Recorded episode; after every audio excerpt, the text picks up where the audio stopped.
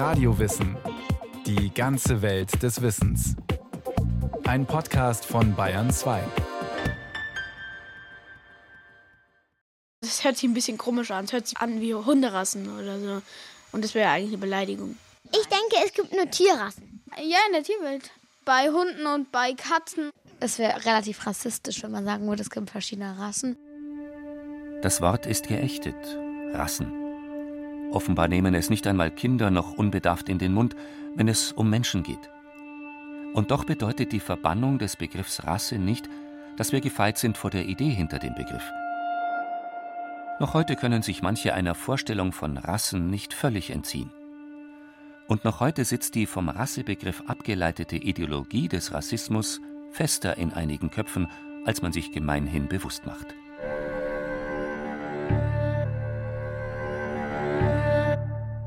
Der Begriff Rasse ist seit dem Rassenwahn im Nationalsozialismus und seinen völkermörderischen Exzessen historisch belastet wie wenig andere. Sein herrischer Klang trägt uns zurück in die Zeit finsterster Menschenverachtung. 1950 forderte die UNESCO, die UN-Organisation für Bildung, Wissenschaft und Kultur, den Begriff Rasse ausnahmslos durch Ethnie zu ersetzen. Knapp ein halbes Jahrhundert später, 1995, erklärte sie ihre Ablehnung folgendermaßen. Rassen des Menschen werden traditionell als genetisch einheitlich, aber untereinander verschieden angesehen. Diese Definition wurde entwickelt, um menschliche Vielfalt zu beschreiben. Neue, auf den Methoden der molekularen Genetik und mathematischen Modellen der Populationsgenetik beruhende Fortschritte der modernen Biologie zeigen jedoch, dass diese Definition völlig unangemessen ist. Die neuen wissenschaftlichen Befunde stützen nicht die frühere Auffassung, dass menschliche Populationen in getrennte Rassen wie Afrikaner, Eurasier oder irgendeine größere Anzahl von Untergruppen klassifiziert werden könnten. Es gibt keinen wissenschaftlichen Grund, den Begriff Rasse weiterhin zu verwenden. Auch wenn die Menschen überall auf der Welt ganz unterschiedlich aussehen, so etwas wie Menschenrassen gibt es nicht. Es ist erwiesen, dass wir uns genetisch zu 99,9 Prozent gleichen. Es existiert also nur eine menschliche Rasse, oder besser Spezies, die des Homo sapiens. Nachdem er vor zigtausenden von Jahren aus Afrika ausgewandert war, entwickelte der Homo sapiens weltweit unterschiedliche Mutationen des gemeinsamen Erbguts. Der Begriff der Rasse ist völlig willkürlich. Man kann die Menschen nicht nach Rassen einteilen. So der Humangenetiker Luigi Cavalli Sforza der seit den 1970er Jahren an der Stanford University zu den Vererbungsvorgängen in unterschiedlichen Populationen forschte. In einer seiner Arbeiten untersuchte er die Erbanlagen von Menschen aus 1800 unterschiedlichen Bevölkerungsgruppen in allen Erdteilen. Er kam zu dem Schluss: Die Unterschiede sind sehr gering und es lassen sich keine klaren Abgrenzungen finden. Vor allem aber sind die genetischen Unterschiede zwischen zwei Bevölkerungsgruppen klein im Vergleich zu den Unterschieden zwischen zwei Einzelpersonen. Ein Österreicher kann einem Chinesen genetisch ähnlicher sein als seinem österreichischen Nachbarn.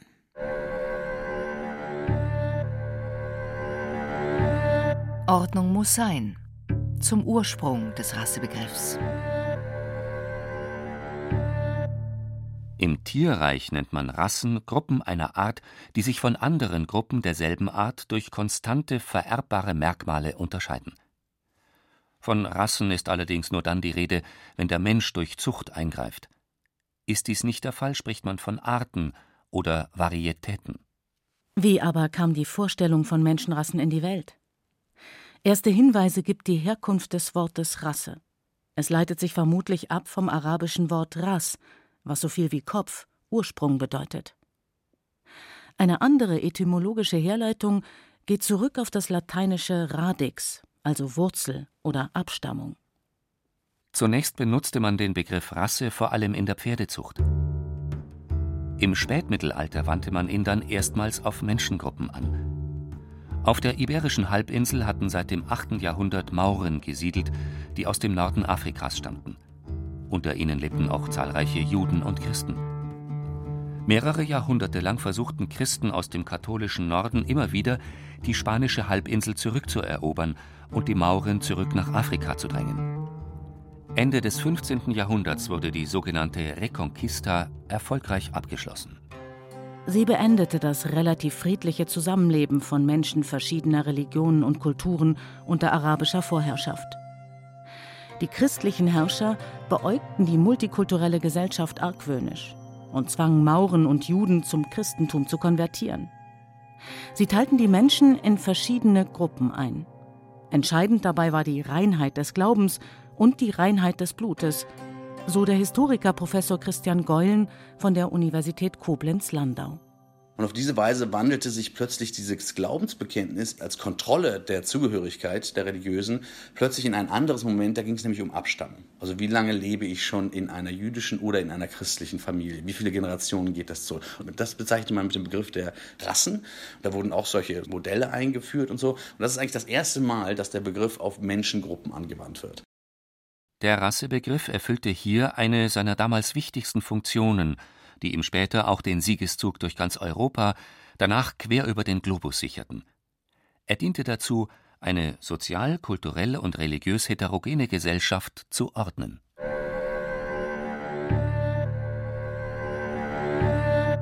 Farbsymbolik im Kolonialismus Die unstillbare Gier der Europäer nach kostbarer Seide, Gold, Edelsteinen und Gewürzen stachelte Ende des 15. Jahrhunderts die Seefahrer in Portugal dazu an, einen neuen Seeweg nach Indien zu suchen. Der genannte Weg ist nicht nur möglich, sondern wahr und sicher. Davon war Christoph Kolumbus überzeugt und meinte damit die Westroute nach Ostasien. Tatsächlich führte ihn dieser Weg bekanntlich nicht nach Indien, sondern auf die Bahamas. Mit der Entdeckung des amerikanischen Kontinents 1492 nahm die Kolonialzeit ihren Anfang.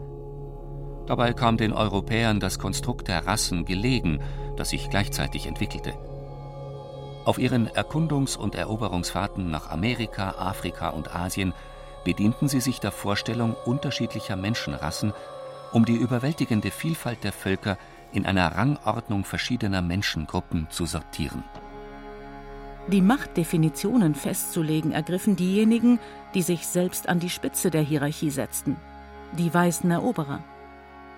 Auf die unterste Stufe verbanden sie die Schwarzafrikaner.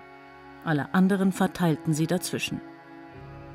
Bei dieser Gesellschaftsordnung konnten sie auf die christliche Farbsymbolik aufbauen, so die Rassismusforscherin Professor Susan Arndt von der Universität Bayreuth. Wir kennen das vor allem aus der Renaissance, aus Zeichnungen, aus Porträts, aus Gemälden, dass Weiß im Prinzip immer das Gute symbolisierte. Das ist auch in der Dichtung so. Fairness und Weiß wie Milch, das sind die schönen Frauen, die auch Göttlichkeit verkörpern, die das Gute verkörpern. Wohingegen Schwarz als Symbol des Todes, der Hölle, des Teufels, des Animalischen gewertet wurde. Das war in Europa seit dem Mittelalter jedem geläufig. Und dieses Wissen über Schwarz und Weiß, das jedem geläufig war, das stand halt abrufbereit, als er dann im 16. Jahrhundert anfing, Rassenkonstrukte zu erzählen, Rassen an Hautfarben zu binden und Schwarze und Weiße zu konstruieren. Vom 16. bis ins 19. Jahrhundert betrieben die Europäer einen schwunghaften Sklavenhandel. Sie rissen rund 30 Millionen Menschen aus ihren Familien und Gemeinschaften, verschleppten sie und beuteten sie aus. Die enteigneten Territorien erklärten sie zu ihren Kolonien, die sie ausplünderten. Die europäischen Kolonialherren unterwarfen und vertrieben die einheimischen Bevölkerungen. Sie waren von ihrer Überlegenheit fest überzeugt. Als sogenannte bessere Rasse maßten sie sich den zivilisatorischen Auftrag an, den Ureinwohnern Fortschritt zu bringen und den richtigen Glauben zu vermitteln.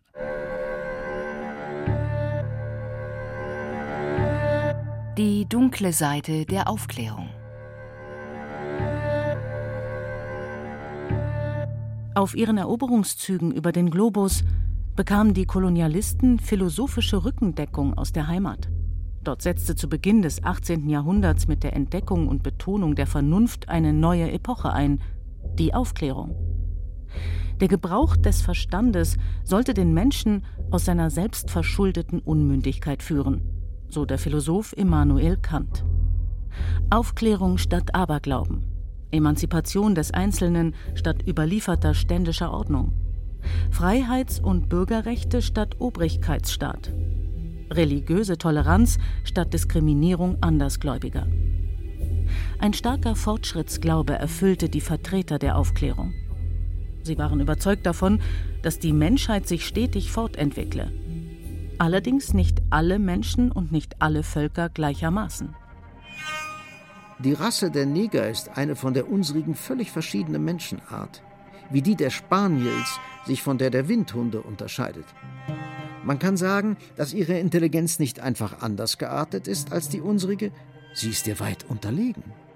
Voltaire, 1755. Die Menschheit ist in ihrer größten Vollkommenheit in der Rasse der Weißen. Die gelben Indianer haben schon ein geringeres Talent. Die Neger sind weit tiefer und am tiefsten steht ein Teil der amerikanischen Völkerschaften. Die Negers von Afrika haben von der Natur kein Gefühl, welches über das Läppische stiege. Immanuel Kant, 1802. Kant war derjenige, der den Begriff Rasse zunächst als Ras nach Deutschland eingeführt hat, der mehrere Essays darüber geschrieben hat, dass es eine Rasse gibt, die allen anderen überlegen sei, das sei die weiße Rasse, und dass es andere Rassen gäbe, die schwarze, die rote und die gelbe, die diesem Weißsein unterlegen sind, wobei er eben ganz besonders auch über die schwarze Rasse schreibt und dass diese dazu geboren sei, Weißen durch die Form von Versklavung zu dienen, weil er eben dieser Rasse jedes Menschsein abspricht, jede Fähigkeit zur Vernunft, jede Fähigkeit zur Entwicklung und jedes geschichtliche Verständnis. Und er endet dann sogar gegen sein Lebensende mit solchen Überzeugungen wie, dass es bestimmte Rassen gäbe, die ausgerottet werden müssen. Mit der Vorstellung, es existierten verschiedene Menschenrassen, lieferten die Philosophen eine Rechtfertigung der bestehenden Ungleichheit zwischen den weißen europäischen Kolonialherren und den unterdrückten Menschen in den Kolonien. Sie alle ordneten Völker in fernen Erdteilen anderen Rassen zu. Deren für europäische Augen fremdes Aussehen verknüpften sie mit bestimmten eher primitiven moralischen und geistigen Eigenschaften, die sie klar von den zivilisierten, fortschrittlichen Europäern trennten, erklärt die Rassismusforscherin Susan Arndt. Es ist bemerkenswert. Nicht einmal Immanuel Kant, dem es zweifellos auch zu verdanken ist, den unteilbaren Wert des Menschen philosophisch begründet zu haben, war immer frei von heute als rassistisch eingestuften Ansichten, er der Begründer einer universalistischen Ethik. Ein Widerspruch, der einem zu jener Zeit auch in der amerikanischen Verfassung begegnet. Dort heißt es stolz, alle Menschen sind gleich erschaffen, während gleichzeitig die jungen USA weiter auf Sklavenarbeit setzen.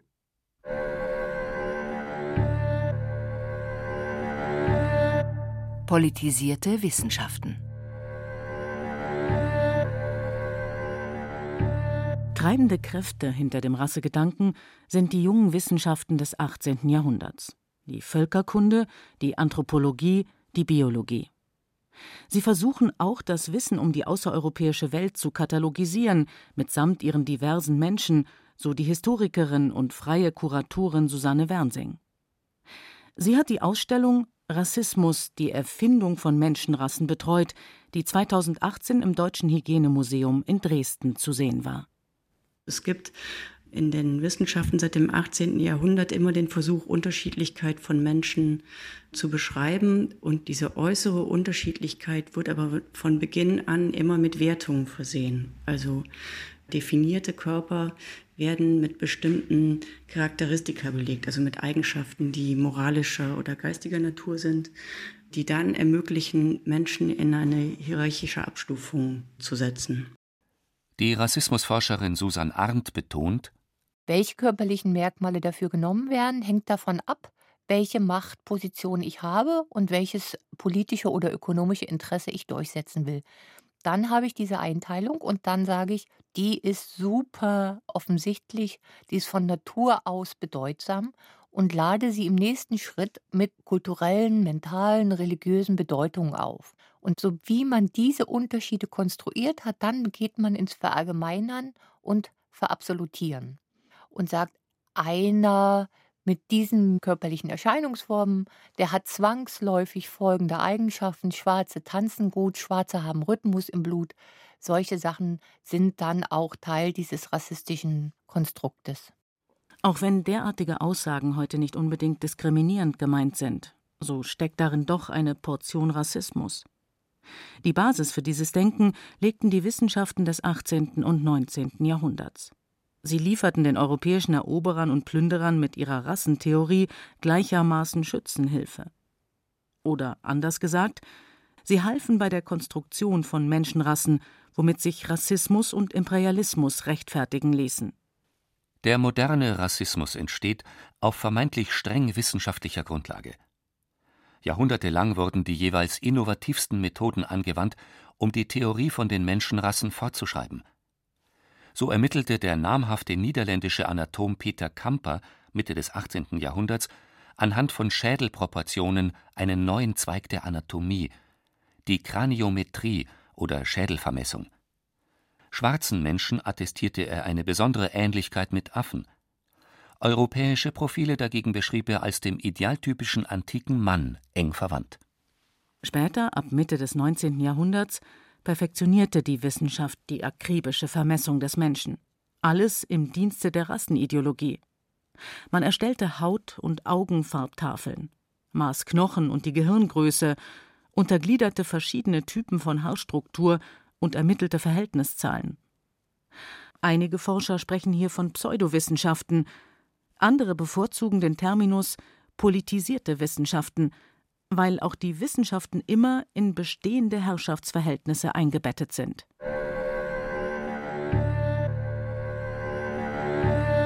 Rassismus als Machtinstrument.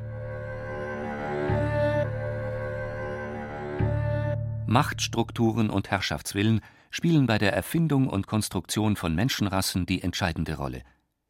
So bedienten sich vor allem die Profiteure des Kolonialismus des Rassenkonstrukts, angefangen von Gouverneuren und Kolonialoffizieren bis hin zu Händlern und Geschäftsleuten.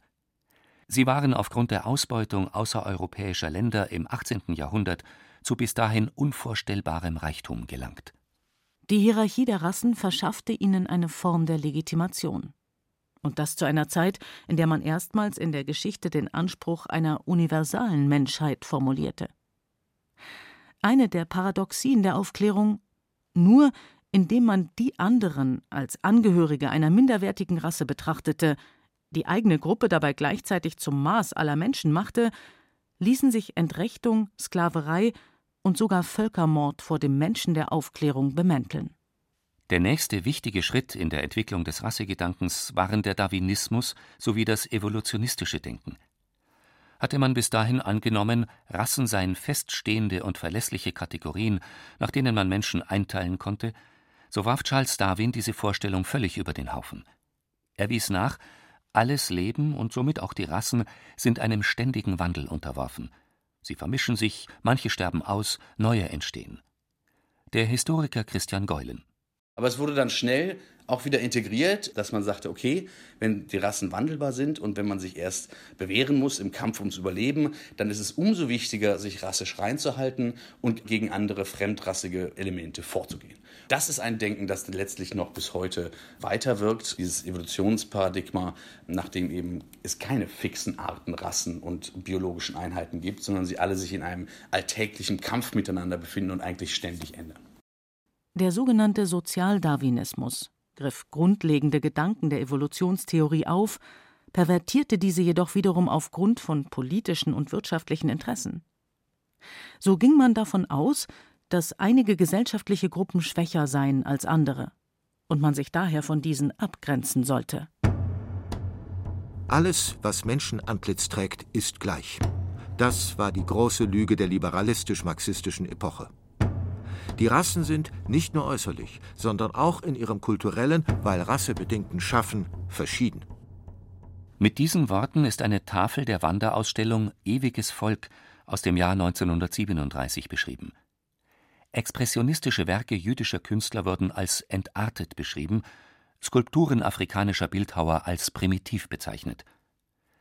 Die Nationalsozialisten steigerten die überlieferte Rassenideologie in einen Rassenwahn um jeden Preis galt es, das eigene, sogenannte arische Volk reinzuhalten und vor den schädlichen Einflüssen anderer Menschenrassen, insbesondere der Juden, zu schützen. Die Nürnberger Gesetze von 1935 definierten die Rassen und auch Mischformen wie Halb- oder Vierteljuden. Nur Menschen mit deutschem Blut hatten die vollen Reichsbürgerrechte. Ehen zwischen Ariern und Juden, wie auch im damaligen Jargon Negern und Zigeunern, wurden verboten und bestraft. Die Rassegesetze legten das juristische Fundament für die Rassenpogrome und die Vernichtungspolitik der Nazis. Auch wenn heute kaum mehr jemand von Menschenrassen spricht, die Wirkmacht dieses jahrhundertelang tradierten Konzeptes hält sich immer noch hartnäckig.